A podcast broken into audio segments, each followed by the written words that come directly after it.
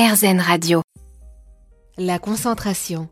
Votre enfant a du mal à se concentrer ou à rester concentré plus de quelques minutes? Pas de panique. Pour nous aider, nous conseiller, avec nous Mélodie Lopez, maman de cinq enfants, professeure des écoles en petite, moyenne et grande section et créatrice de Happy Kid, une association au sein de laquelle elle anime notamment des ateliers de soutien à la parentalité. Elle est autrice du précieux livre 50 clés pour aider un enfant qui a du mal à se concentrer, paru aux éditions Erol. Bonjour Mélodie. Bonjour Eva. Avec votre livre, on découvre que finalement la faculté de concentration dépend aussi en grande partie de l'hygiène de vie. En fait, on a tout un environnement autour de nous qui va pouvoir euh, soit tendre vers justement des capacités attentionnelles et de concentration qui seront optimales, ou à l'inverse, euh, ben, dégrader celles-ci.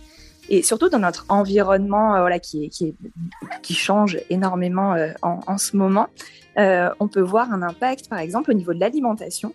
Il y a même maintenant euh, des normes qui imposent que sur certains euh, colorants, certains additifs, les E quelque chose là, euh, les industriels ils sont obligés de mettre une mention sur les produits et c'est carrément écrit vraiment noir sur blanc peut avoir des effets indésirables sur l'attention chez les enfants. Donc on observe ça sur des bonbons par exemple, on observe ça sur des raviolis. Enfin voilà, on voit que l'alimentation peut avoir un impact sur sur la concentration. Il y a aussi le, manque de mouvement. En fait, on est de plus en plus euh, sédentaire, on bouge de moins en moins. Et donc, ce mouvement, il est tout de même primordial pour renforcer les capacités attentionnelles et de concentration. Donc, euh, plus on va inviter nos enfants à bouger, par exemple, à aller à l'école euh, ben, à pied ou en vélo, ou alors se garer un petit peu plus loin pour marcher un petit peu, pour redonner du mouvement, ou si des enseignantes, elles incluent dans leur pratique des temps de mouvement, eh bien, on va avoir des capacités attentionnelles qui vont être améliorées. En plus de ça, il y a hum, aussi tout ce qui est lié au sommeil.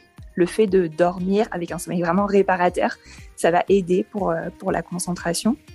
Donc euh, voilà, c'est vraiment tout un panel en fait de tout ce qui nous entoure qui va pouvoir euh, avoir un impact sur, sur cette concentration. Effectivement, l'hygiène de vie est primordiale. Mélodie Lopez, je rappelle que votre livre s'appelle 50 clés pour aider un enfant qui a du mal à se concentrer aux éditions Erol. Alors 50 clés, évidemment, on va pas avoir le temps de toutes les aborder, mais s'il n'y avait qu'une clé à retenir, ce serait laquelle? Vraiment, la, clé que, que, je trouve euh, primordiale pour moi, c'est justement ce mouvement. Le fait qu'on oublie qu'on est des êtres euh, qui sommes en mouvement. On voilà, quand on était homme préhistorique, on partait à la pêche, à la chasse, on marchait dans la forêt, euh, on était tout le temps en mouvement pour répondre à, nos besoins et de plus en plus, euh, on est euh, sur nos canapés, sur nos chaises, dans nos sièges auto, sur nos chaises de classe. Et donc, euh, moins dans la forêt, moins à grimper aux arbres, etc. Alors que en grimpant aux arbres, en marchant pieds nus dans l'herbe, tout ça, on va développer tous nos sens et on, on revient vraiment à la base de ce qu'on est, nous, êtres humains. Et d'ailleurs, c'est ce qu'on observe chez un, bébé qu'on laisse en motricité libre. Il va observer son environnement, il va se mettre à ramper, attraper, mettre à la bouche, euh, attraper de l'herbe, goûter. Et tout ça, ça vient développer tous ses sens. Et ça fait une base vraiment solide, un socle, pour ensuite développer des compétences plus cognitives. Mais vraiment, le mouvement, c'est primordial. Et c'est pour ça que dans les écoles, de plus en plus, on introduit, euh, on introduit du yoga, on prend en considération le fait que l'enfant a besoin de mouvement. Donc, on va faire des pauses dans la journée pour leur permettre de se remobiliser.